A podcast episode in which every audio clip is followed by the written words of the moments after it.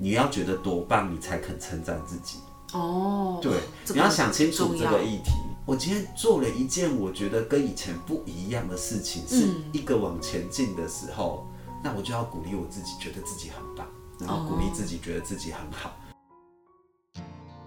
欢迎收听贾陶乐职牙放心聊。贾陶乐职牙放心聊是由劳动部贾陶乐学习主题馆所提供的 Podcast 平台。在这里，我们将会邀请职涯咨询师一起来聊聊职涯日常、职场困扰，也会邀请各行各业的职人分享属于他们的职涯故事。希望透过节目的陪伴，打造你的职涯地图，让我们成为你的职涯 GPS。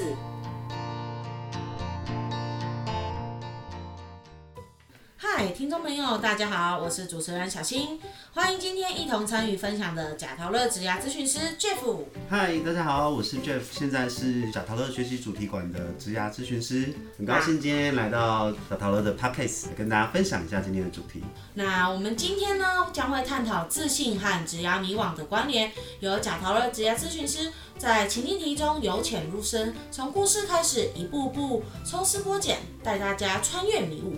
首先呢，我们先请植牙咨询师来聊聊植牙迷惘。植牙迷惘通常都是怎么产生的呢？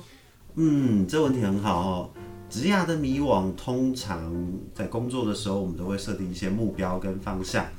那通常植牙迷惘的产生，跟这个人可能在呃工作时所设定的目标失去了，或者是他原本的自信消失了，呃，有可能遭遇了一些挫折，生活上的挫折，或者是工作职场上的一些挫折，然后再来有可能跟他个人的价值观，呃，所信仰的信念这些观念有产生一些冲突，这些各种原因都有可能造成职涯的迷惘。嗯，原来，嗯，谢谢 Jeff 的分享。所以我们知道产生职涯迷惘的可能性很多。那我们今天将主题缩小一些，来多谈论一些跟自信还有职业迷惘的关系好了。首先，我们先来一个情境故事好了。她是一个不敢找下一份工作的女孩。二十八岁的小桃觉得她人生被卡住了，为了生活，她非常需要工作，只是眼前的这份工作让她十分压抑。这份工作，小桃已经做了五年多，是她毕业后的第一份工作。她在里面担任行政助理，除了每日的报表、文书作业、简单的财务记账、车辆安排、派车保险、代订老板及上司的便当、会议记录、各厂商的资料汇整、用户的投诉，甚至是洗老板的杯盘、倾听老板娘的抱怨。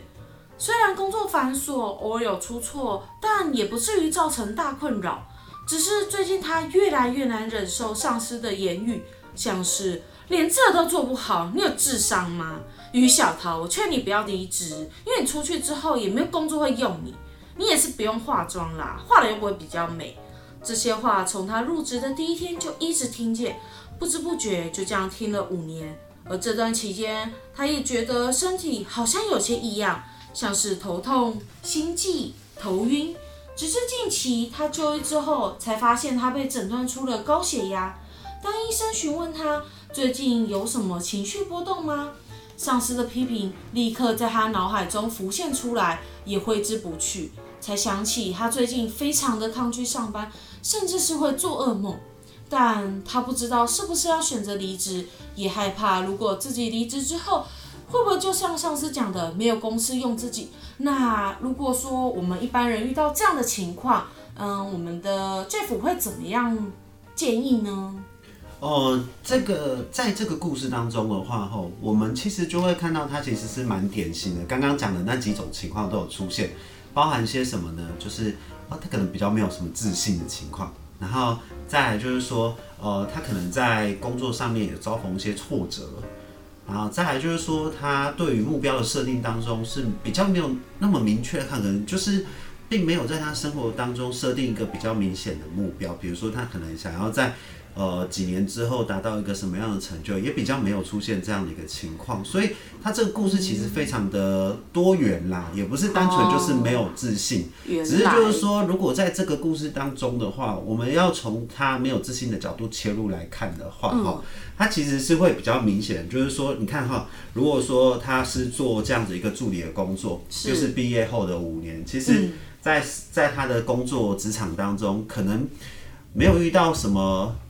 呃，需要他发挥特别能力的地方，哦，对，然后再就是说，呃，也没有什么一些可能让他有追求到一些成就感的部分哦这样子。因为大部分都是简单的安排记账啊等等那对，因为毕竟他的 title 是行政助理嘛，嗯，对，所以他在这份工作当中也没有累积什么样的良呃比较好的成就感，让他满足于自己的呃一个一个内在追求成就的需求这样子。哦，大部分很像做打杂的那种感觉。对啊，打杂的能够打杂到很有自信的话，那我是觉得蛮厉害的。但基本上以他的状况来说，这些打杂工作并没有让他有足够的自信跟成就感。哦，被满足了所以很有可能，如果我们从自信的角度切入下来下去看的话，他的确在这个有时候发生一些小挫折、小错误的情况，工作上的一些业务可能没有什么太大的影响，但是老板、上司这样也是不停的在责骂他嘛。我们刚刚在工对在故事当中有看到，那的确可能会很容易让一个人逐渐的没有自信。哦，对，在信心缺乏的情况之下的话，他可能会感受到很大的压力。职场上的压力就是抗拒上班。对，可能会有一些躲避啊、抗拒上班的情况。像我们小朋友上学，有时候会有拒学都会症嘛，不想要上学。对对，他在学校也产生一些挫折了。对啊，那那当然，他在这个小桃的状况来说的话，他可能在工作职场上面，第一个没有累积自信，对，没有任何的成就感，然后又不断的被挨骂，所以他就开始会有一些失去自信的嗯，情况。负面的情绪。对负面的情绪。那很明显，其实他一些呃头痛啊、心悸、头晕啊，嗯我们其实在临床上来看，它有可能是因为焦虑，或者是有可能长期的忧郁。造成的一个生理的症状，生理、心理影响到心理影响生理对。心理影响了生理，嗯，所以他这个生理的症状一出来的时候，他提很明显的感受到的是生理的症状，他可能会觉得他心情不好，可是他并没有什么特别的异样的感受，嗯，但是身体的症状是很明显的可以感受到，所以他的一些头晕啊，然后头痛啊、心悸啊这些部分，会让他就是其实有可能就是压力造成的。了对，然后产生了这样子一个症身体的症状，等他意识到了之后，他可能其实是很不舒服的。嗯，对已然后嗯。对啊，已经就是比较明显的都影症响到我们实际上的生理的情况。没错没错，所以他去诊断的话，可能会有高血压的情况，也是很合理的。嗯，这个情况是临床的症状，其实是蛮呃，这个逻辑其实蛮合理的。所以医生去就会问他说，嗯，是不是有你有没有其他？因？为理论上来说啦，如果是心心理影响生理的这样的一个压力造成的一个高血压的症状的话，它比较比较独特一点。哦，没有那么的，就是像有，比如说你是，比如说你是有可能过度肥胖造成的，它可能就会有一些呃呃体质、体嗯荷尔脂的蒙啊对体脂等等的的。一些过高啊的这些情形，它可能是比较没有明显的一个身体外观上面或者是检查结果有什么出状况，所以医生就直接问他说最近情绪有没有波动嘛？哦，很合理的，就是说这个医生他是认定，其实他可能是因为受到情绪的影响，嗯也就是心理的症状去影响他生理的情况这样子。了解。对啊，那好啊，那很明显的，他甚至连有噩梦的部分都出来了嘛，对啊，做做噩梦，不想上班，这很明显的。我们想，我们大家都当过小朋友，我们没也有不想上学的时候不，想做什么事情，它就变成你噩梦。对，没有错。所以这样子一个没有自信的情况之下的话，他很明显，他在他的职场上面，他会很容易就失去了往前进的动力。嗯，然后甚至就像刚刚主持人说到的，他就不想去上班了。对，而且也没自信等等对各种负面的状况，就一直接着而来。没错，所以他在他这个阶段，比如说在工作上面的话，他就会出现了一个很迷惘的状态。我到底要不要换工作？嗯，是很有可能出现的嘛。我还能不能继续待在这个职呃工作岗位上面，这也会出现。那这边想要请咨询师啊，帮他分析一下。刚其实已经有分析蛮清楚的。是。那如果说我们要协助像小桃那样子，他第一步该如何做，才能够从这样听起来很像是说，哎，接受到上司的一个负面的一个想法，让他产生一个负面的影响，他要如何才能够从这样的恐惧甚至一个负面的影响中跳出来呢？哎，其实很明显，它其实最最明显的症状其实就是生理的部分，它可能会有头痛、心悸、高血压、焦虑、紧张、忧郁等等这些症状啊，不能讲疾病症状，已经有症状了。对，那甚至是量出来，哎，高血压，那压力就真的比较大一点的情形了。好，然后，可是我们在处理这样类型的个案的时候，其实我们还是会先从他的情绪着手。哦，为什么要这么说？是因为生理的症状是末端的东西，你处理不完，最后面的，应该是说它是展现出来的样子，而不是核心的东西。我们要治根，对，我们就对主持人说的很好，就是我们要治本，对吧？哎，治本，对，不是治标，不能只治标不治本，没错。所以你处理一些。那个生理的症状，其实你是处理它周边的东西，嗯，而不是它核心的东西。那核心的东西，我们回过头来讲，它它它是什么东西？它就是他的想法、他的思考嘛，然后他的情绪嘛，嗯，这些都是他根本的东西。对对，所以我们其实是要带着小桃去了解他，其实原本他进入这个职场，他有什么样的想法，他设定什么样的目标，他对这个工作有什么样的期待，我们要把他的这个想法带出来。为什么要带出来？是因为如果我们不做这件事情，我们不知道他对未来规划，嗯，或者是他对自己原本在这个工作上期待有什么，我们就抓不出来。我们要怎么去帮他重新设定一个目标，嗯，然后帮他重新去绘出一些新的蓝图，这样子，嗯，对啊。那如果说，因为就像刚刚前面有提到的，他其实对于上司已经让他变成说，他已经很没有自信了。那如果说现在又在请他说，哎，你可以给这一个目标啊。他如果说甚至已经是没自信到说，我也不知道我有什么目标。那这样子的情况下，变成说我们要怎么样去引导他，甚至说要培养他有自信，让自己更加觉得说，哎，我其实是可以做到某些事，而不是说上司觉得我不行，那我就不行，等等的。所以其实我们刚刚回到主持人讲强调的东西，就是我们要怎么让他有自信，对不对？因为他现在已经在这个情况之下，所以我们其实感觉出来，我们知道核心是什么，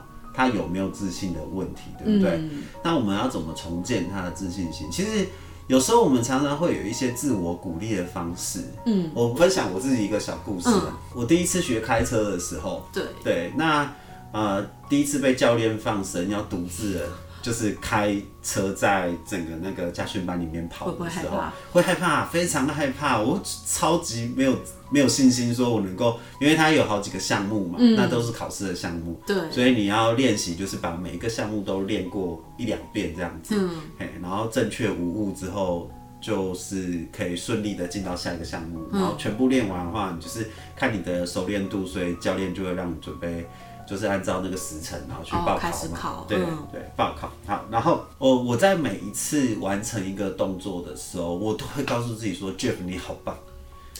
”Jeff，你真的对我给自己一个鼓励，不用别人寻寻求别人的肯定嘛。那我只要我寻求我自己对自己的肯定，自己内在。对我，我觉得我在这一点做的不错的时候，我要告诉自己说：“Jeff，你很棒，对你这样做的很好。如果还更有。”就是很好的机会的话，我可以更做什么样的改进或者是改变？那你从自我的肯定开始，然后逐步的去建立自己的自信心，就好像是。通常别人都会讲说，不要跟别人比较，跟自己比较就好了。对啊，但是我们虽然说这样子是一个好像很简单、看似简单的方式，但是当你自己发现你要称赞自己的时候，有时候常常说不出口，你知道吗？会觉得 对，会觉得讲不出来。我怎么讲不出？我讲不出来。我称赞我自己很棒，讲不出来。但是其实这个其实还是回到一个核心的议题，到底是你要觉得多棒，你才肯称赞自己。哦，对，你要想清楚这个议题，就是说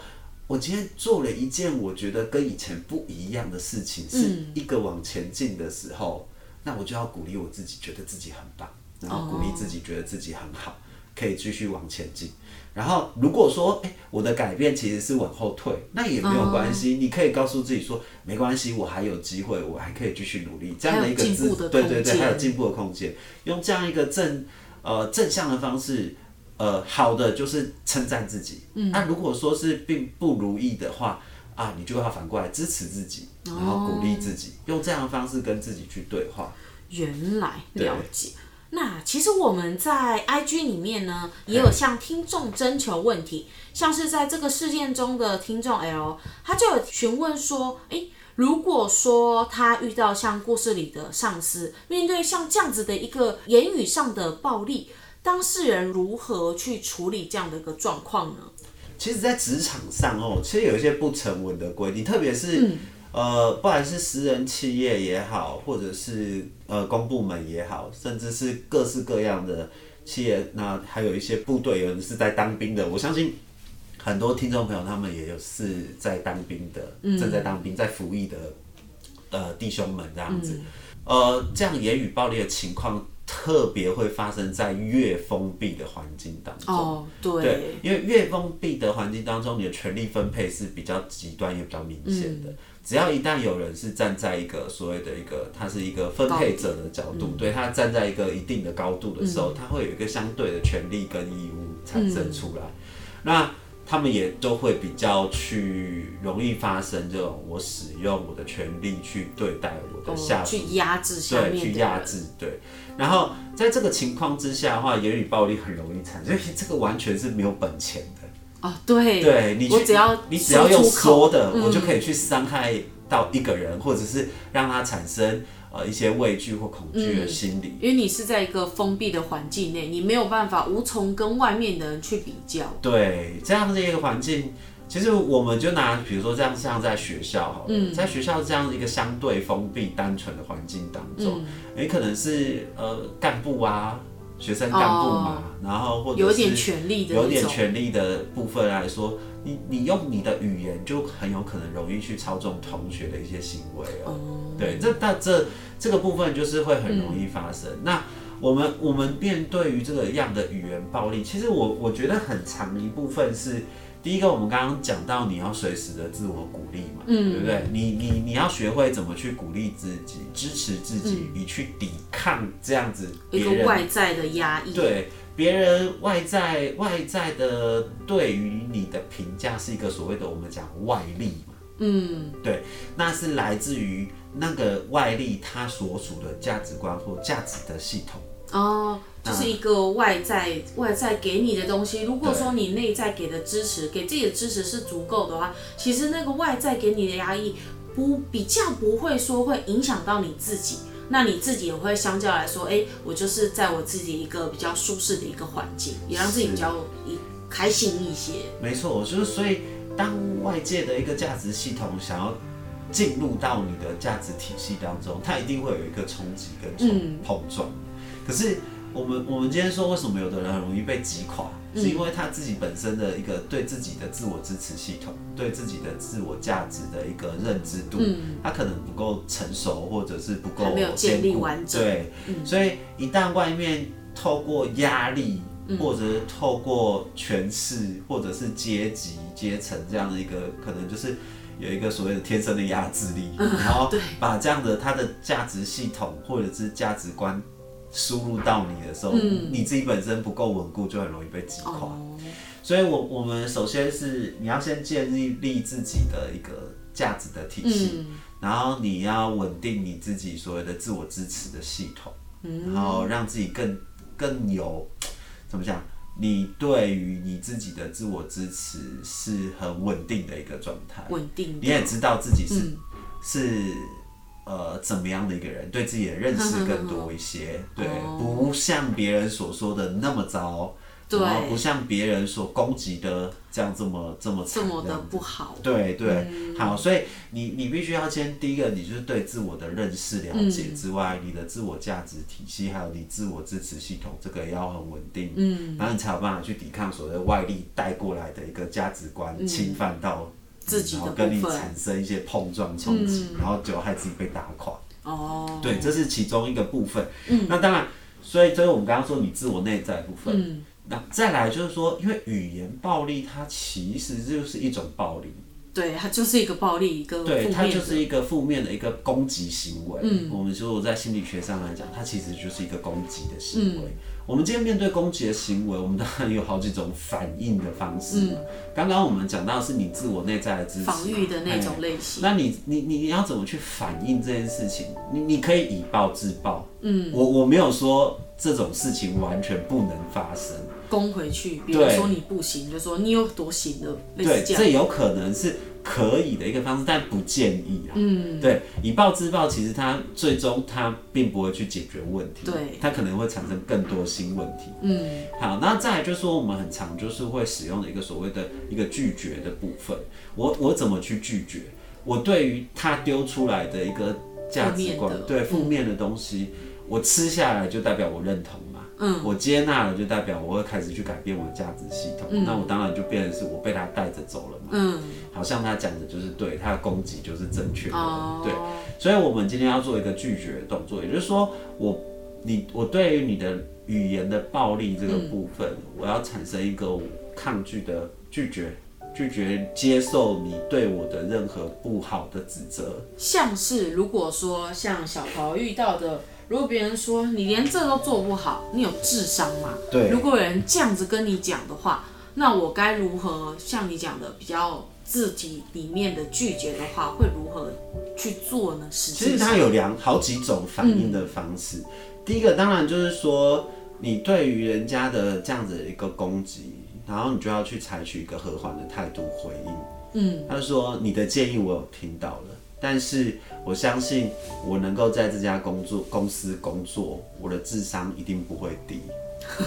对，那只希望就是说，那再来就是说，你要告诉呃，先站站稳自己的立场跟角色。那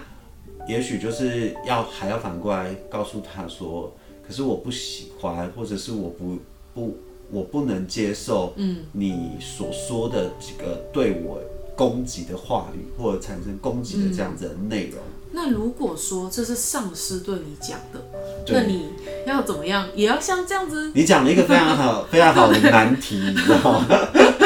上司对你说你的智商可以吗？我们总不能，我我我我我只能说吼，就是很长的时候，像咨询师现在能够在这里跟大家分享，其实它都是一个算是很非常美好的状态啦。就是说，嗯在这个社会都充满了爱与和平的情况之下，好，我这样子去回应，那当然就不会去触犯到，嗯比如说。哦，因为毕竟他对方是上司嘛，甚至有可能骂你这个也不过就是这个前辈而已，他就是找你一点进公司，但是他常常我们有时候公司的前呃学长学弟制啊，嗯对这个其实是蛮有时候蛮根深蒂固的啦，就是带你的前比辈，较不好去改变这样子的文化。那我的建议是说，当然是不要跟对方起冲突啦。嗯，那最后就会变成，其实我们最后是要告诉自己，而是说自我内在的整理的部分比较重要。也就是说，啊，上司的言语暴力，我不做任何的回应，嗯，或者是不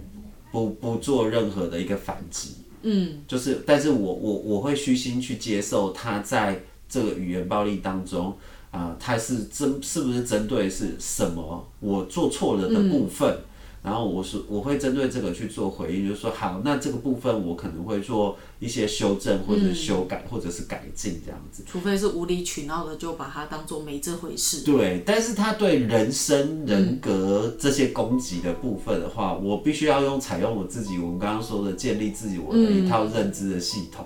然后去回馈自己，去支持自己，说上次讲的部分其实并不是正确的，我并没有那么糟。了解。对啊，那有时候真的是很两难啊，嗯，因为对，因为现实的情况真的不是像我们没有办法那么美好。对，真的没有办法那么美好，哪有说什么哦，这个这世界都是爱与和平的，没错，对啊，这太难了。对，然后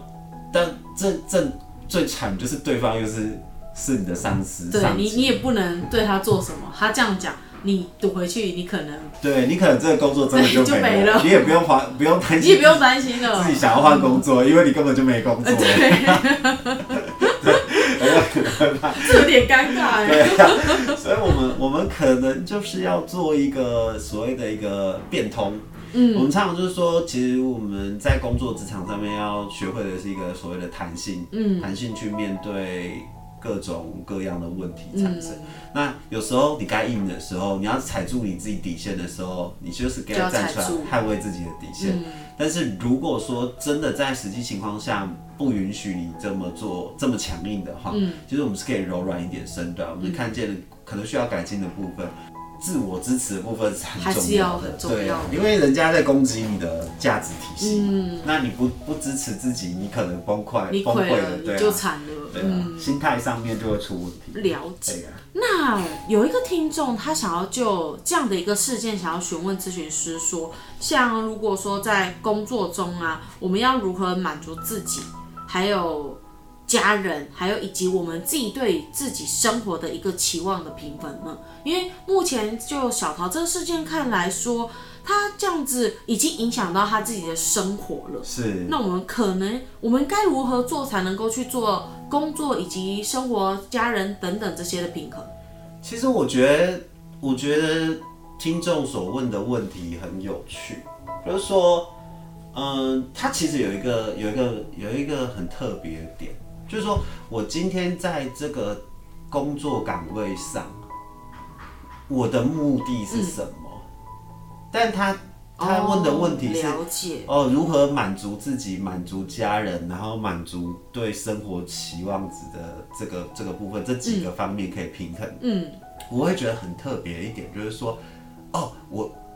我原来我去工作是要满足我的家人。哦，那那你会发现，其实这个目标设定的时候，它就会可能在未来某一天会越走越歪。哦，因为嗯，你必须要做到满足家人期待的工作，那是不是可能这个工作家人有一天会不满足？哦，那你是不是还要再往上爬，再找更多工作，或是找更有呃，就是说更能够满足你家人期待的工作？所以比较会偏向说，建议听众可能就是哎，主要以自己，因为毕竟生活是自己在过的，生活的期望值也是自己定出来的。是，希望听众呢可以以自己你自己能够接受的一个生活，自己能够接受的一个工作形态，去维持这样的平衡，才会是对你来说比较好的。对，其实应该来说哈，我们在找工作之前呢，其实回到职涯的规划，嗯，它其实很重要很重要一点是什么？就是说，你一定要先设定你自己对生活的目标，嗯，你对工作的目标，你没有一个核心的中心的思想，你其实你在找工作以及你在预计要找工作这个计划这个规划，其实它会呃显得相当的困难，或者是比较无法实现。比如说怎么说？我今天我今天是一个大学毕业的学生，或者是跟我是一个硕士班有专业专业能力的一个一个学生，啊，毕业了之后，嗯，我会对我的未来会有一些生活上面的一些期待。哦，好，那我依照这个期待还有这个需求，选择了一个去做，对我会先去做一个规划。嗯，比如说。以以我专业的呃，比如说好某个专业的电机电机所的硕士，嗯，好，我念电机出来，好，我可能我不会去找做鸡排的工作，对，除非真的做鸡排的工作比我未来我预估到的就是，呃。我希望赚很多很多钱，而这个做鸡排的工作竟然可以更多的对对对对，那我当然就转转去做鸡排。那可是按照正常合理的有逻辑的规划，当然就是我是电机专业出身的，那我就会去找相关的呃工作，因为它满足我可能对未来职职业上面的一些规划嘛。嗯，对，所以呃一旦要有目，一定。一旦就是毕业，我一定要有个目标出来，我才会知道我的计划要做哪些设计，对。我才会知道我的工作要怎么怎么去找，嗯，它都在我的计划当中。哦，所以如果核心的目的并没有就是设定好，嗯，哦，你就很可能会迷失你自己的方向。对。对，所以这也是我们一开始提到的所谓的职涯的迷失，也对啊，它也有可能是这个原因的目标缺缺乏了。失去了目标了，好，所以你设定好目标之后啊，嗯，那你当然就会去规划、去思考，如果我找到这一份工作，它将会对我自己、对我的家庭，还有对我的工作的呃，对我的生活有什么影响？对，造成什么样的影响？那我也才可以去做一些评估嘛。因为所以回过头来说，你的目标一定要有一个核心的东西。你一旦没有设定好，那你后面其实我们刚刚讲的每一个步骤，你都没有办法做计划跟评估啊。因为你最一开始你就不知道你自己要做什么。对，一开始就就歪掉，或者是迷茫了，你根本不知道你后面要怎么去做一个阶段性的规划，你甚至就不知道怎么去评估对或错。哦，对，所以这个东西其实很重要，是回到核心，是我们要去做一个目标的设定，越清楚越好。我的需求是什么？然后我今天如果真的是需求，就是为了钱，我就是希望未来财富自由，我就是要赚钱，对，那我就一定会去找跟赚钱相跟钱有多的。对，钱赚钱比较多的，或者是赚钱比较快的工作。嗯，那我今天为了是呃，为了我的呃，可能我真的很喜欢做研究，我真的是对学术贡献非常有兴趣。嗯，那我当然就会去找就是跟我学术研究相关的，或者是他最后会有比较高的学术贡献会有个成就出来对对对，我的成就来满足是来自于对学术的贡献的话，嗯那我当然就会朝向这方面前进，我就不会去找鸡排嘛，鸡排炸的越好吃，对我的学术研究并没有任何没有。影响，对，所以其实你你看你也才知道说我的选择是对或错嘛。对，对啊，所以如果我今天比如说我就是同时好几个目标聚集在一起，它变成一个很复杂的一个需求的时候，你就会发现你后面目标设定是非常难混乱的。对，很难精准的去设定，然后你也不知道到底这个工作找到了之后，到底是满足你哪一个需求，哦，对啊，原来。你根本没有办法评估。嗯。对，所以这个还是建议各位听众朋友，就是特别是青年学子们，嗯，当你在找工作的时候，为了你后面的计划的。内容的一个设定是非常精准的，嗯你在一开始的目标就要是非常清楚，你要非常清楚自己的需求，然后才设定这个核心的目标，后面你才有办法去做检核，然后去就才有办法一步一步的推展的。没错，因为就像有些人，他们可能就像刚刚讲，我就想赚大钱，那他通常来说，他在工作方面他放的比重就比较多。那有些人可能是比较想要，也许他说的满足家人是想要满足跟家人生活一起生活在一起那种感觉，那他可能就会在哎、我想要找那种可以赚钱，对，但是又可以照顾到家人的那种工作。所以其实每个人对于他们自己的一个工作的平衡，每个人都会有蛮都会有些许差异。那这点就是要看听众朋友们，你们自己再去做，你们自己认识完自己之后呢，再去做一个衡量的部分的。是没错。那我现在看到呢，在网络上啊有两派的说法，有些人说老一辈的职场环境都是这样，听听就算了，不用太当真。但也有另外一派的网友对此感到不可思议，觉得这根本是一个有毒的丧尸，叫小桃赶快离开。咨询师要怎么样看待像刚刚提到的那样子的职场环境呢？嗯，我老实说啦，为什么会分两派？是因为有的人就是经历过这样的内容，对，对啊，有的人就是呃，他们可能就真的是运气比较好，没有经历过这样的职场环境。然后那选择也非常多，有人会选择说我要继续挑战这样的有毒环境，那也有人就会说，啊，你赶快离开，要不然你真的会很受伤。就像小桃这样子，对，但这种情形，其实这些这些都在生活当中真实的发现、发生的，所以我我也不会去否认哪一派的说法是对或者是错。那纯粹还是回到我们刚刚讲的，一开始你看哦，这些东西还是都是跟我们刚刚讲的内容有关系，就是目标设定的关系。你今天小桃如果他如果说他对他的生活是有一个目标的设定的话，比如说我真的不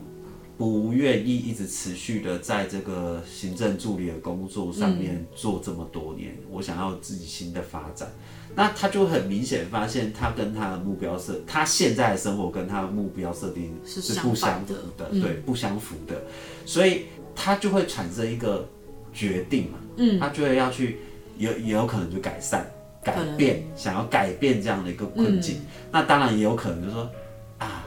现在时机不好，我再潜伏一一下段，对，那然后或者是他就觉得说。啊我可能也就这样，也就好 OK 了啦。我也不想有多刺激的挑战，反正有得待就好。哎、你看哦，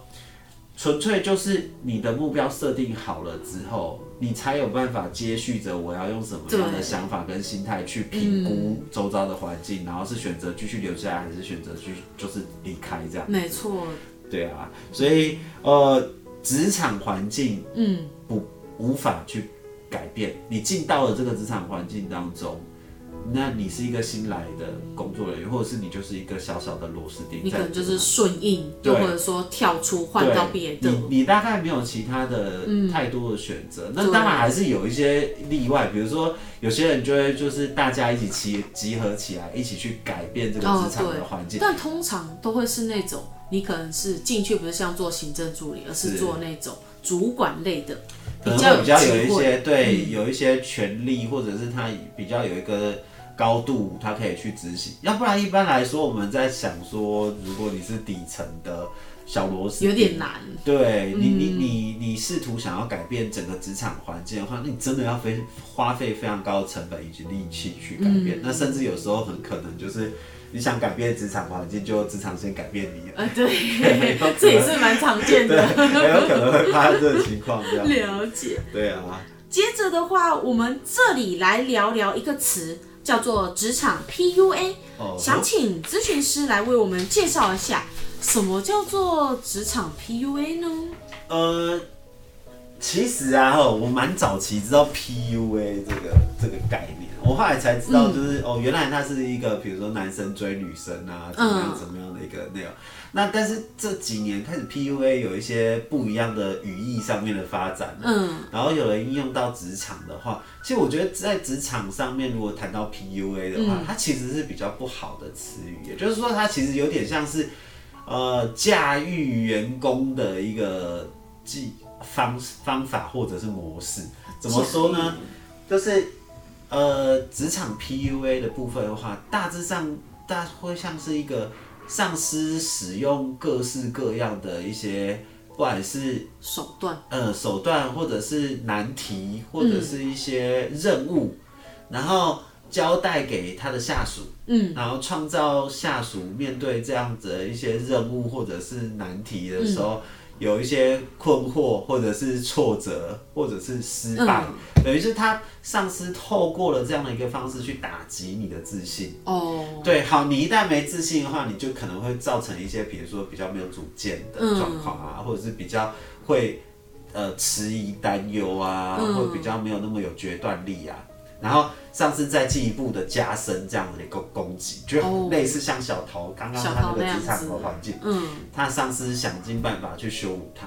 想尽办法丢难题给他，打击他的信心，打击信心，然后让你比较没自信，然后你必须要听从上司的指挥跟嗯，对服从。上司都是对的，对做的都是错的，对，然后或者是上司讲的就是天真理，然后我必须不得不听他所说的。其实就像回到我刚刚讲，如果你的你的职场环境是如此的封闭，因为就是真的是很范围，呃，不管是小范围也好，或者是高度的封闭的环境也好，嗯，它就很容易有这样的情况。可是如果你的职场环境是一个所谓的比较开放式的、流通式的，也就是说你接受讯息跟呃传递讯息的内那个环、那个内容是非常快速的话哦，是比较不容易发生这种不会被影响说啊，你就是不好，对啊，因为我们以前，比如说你看嘛，像以前当兵的时候，也有老一辈当兵的时候，就告诉你说，呃，如果说士官长丢肥皂，你千万不要乱捡。但是你又不得不会想去捡，因为他是士官长嘛。你看为什么会有时候我们听到这个性军中的一个性侵的案件，到底是为什么一个正常男生，然后会去做这样子的对，会，去做这样的事情，就是听从别人的指挥，他说什么，为什么你就会同意或者就答应去做这种事情？难道你都不会觉得危险吗？很简单啊，因为部队里面要求太封闭对了，部队环境很封闭，而且他要求你所有的士兵，你在这个环境当中就是要服从啊。嗯所以士官长要求你要服从，背对他的时候，你就会发现你会不自觉的要服从他的 这个。举例好像有点妙呢，哦，对对对。这举例好像有点对，妙所以就呢。会造成很多部队里面就会产生奇怪、令人匪夷所思的性侵案件，你知道吗？原，对，所以还是回到我原来说的，嗯如果说当你这个环境足够封闭的时候，你很容易发生这发生 PUA 的一个对状况。这个 PUA 职场 PUA 嗯就很容易拿出来去做操弄这样子。了解。那我想再问一下，像我们可以知道说，小桃的上司他其实很明显就是一个他会善用 PUA 的一个主管。那如果说我们就一个好主管跟一个善用 PUA 的一个主管，这两者之间会有怎么样的一个差异呢？呃，其实我对于好主管的定义跟呃，就是善用职场 PUA 的主管，也不能说是坏主管，因为他晓得驾驭，驾驭人，对对他可能也是很厉害。对他可能就是所谓的说我们讲帝王术嘛，你很懂得去操嗯弄。对那这两个主管当中有什么差别？其实我会认为，好主管的一个先决条件就是说，好主管不是不会去要求手下、嗯，属下去做事情，然后也不是不会去可能给予属下压力，嗯，而是说他会考量到属下的状况，甚至是说。我在我要求你，也就是说，我打你一巴掌，但我会给你糖吃。哦，对，但那个职场 PUA 的主管的话，他很有可能就是一直巴掌一直打巴掌，一直巴掌这样打下去，然后也就是直到你就是趴在地板上继续打。对，也没有到去，因为他要用你嘛，哦所以他不可能继续打下去。哎，直到你趴在地上的时候，他会候，扶你。对，他会告诉你说，对吧？你看听我的就不会被打了吧？对对，就 哦就是这个意思。所以原则上，我觉得好主管跟善用 PUA 的主管，他们差异就是说同理心的差别。哦，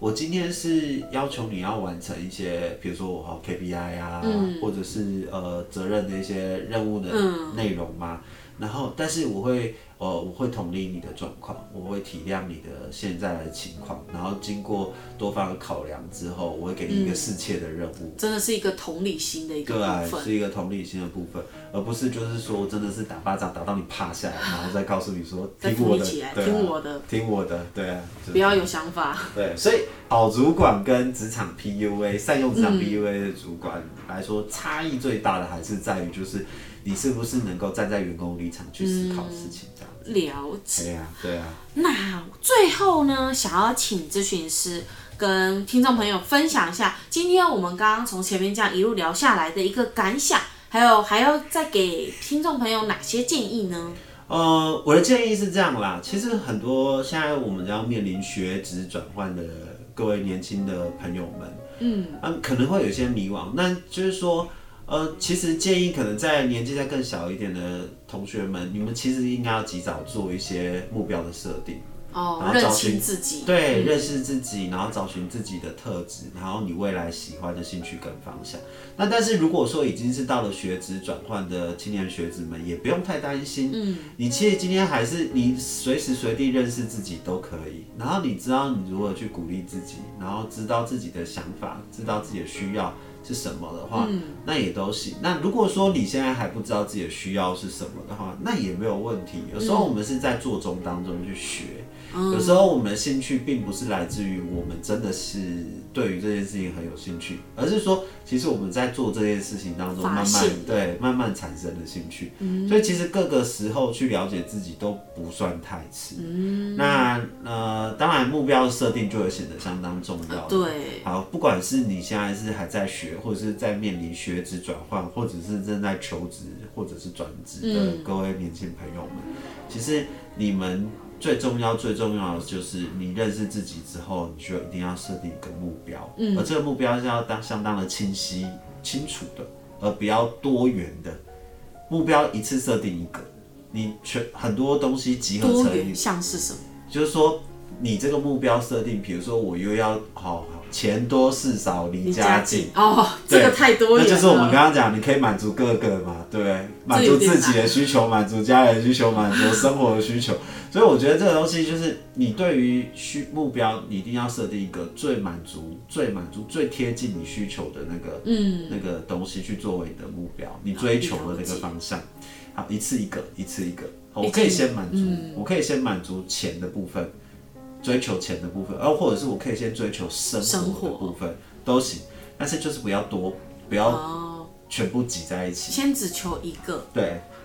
先完成一个，我们逐步按计划进行。嗯，慢慢来，对啊，慢慢来不。用着急。哎呀，那你有你按计划进行，你才有办法去做检核。所谓检核就是，哎、我这一年过去了，我在工作上面有没有什么进展？嗯，它是不是能够贴近我做了这一年当中，是不是真的符合我内在的需要？目标。对目标，嗯。没有的话，那我就大大方方的告诉自己，那我应该要赶快选新的工作，嗯，转职嘛。因。为代表这边不符合我的目标需求，对啊。那我可能就换一个。对，等等的。换一个，或者是哎、那我应该要在工作上面有些什么样的执行面的改善？了解，对啊，才会更贴近我目标的满足这样子。嗯，哎呀，那就谢谢 Jeff 的分享。好，不客气。我觉得欣赏自己也是一个很需要培养的能力，因为我们从前面就一直有提到这个部分。那接受自己的不足，反省自己有哪些缺失的同时，那不要忘记欣赏自己的好。祝每位朋友、每位听众朋友都能够自信前行。希望本集的内容能带给我们的听众许多的收获。如果听众们还有其他想问的议题，欢迎在 podcast 中留言，或是到粉丝团、IG 私信小编哦。那也请我们的咨询师向我们的听众朋友说声再见哦。各位听众朋友再见喽，拜拜。下一集将在三月一号播出。每个光鲜亮丽的明星背后，必定都会有个经纪人。但是经纪人到底都在做什么呢？身为经纪人，如何寻找潜力之星？我们将邀请经纪人来节目中分享哦。如果您喜欢今天的节目，欢迎到贾陶乐演出粉丝团留言分享你的职涯大小问题，也可以发文分享您的收听感想，并 hashtag 贾陶乐，让更多人一起来关注职涯。贾陶乐职涯放心聊，我们下次见喽。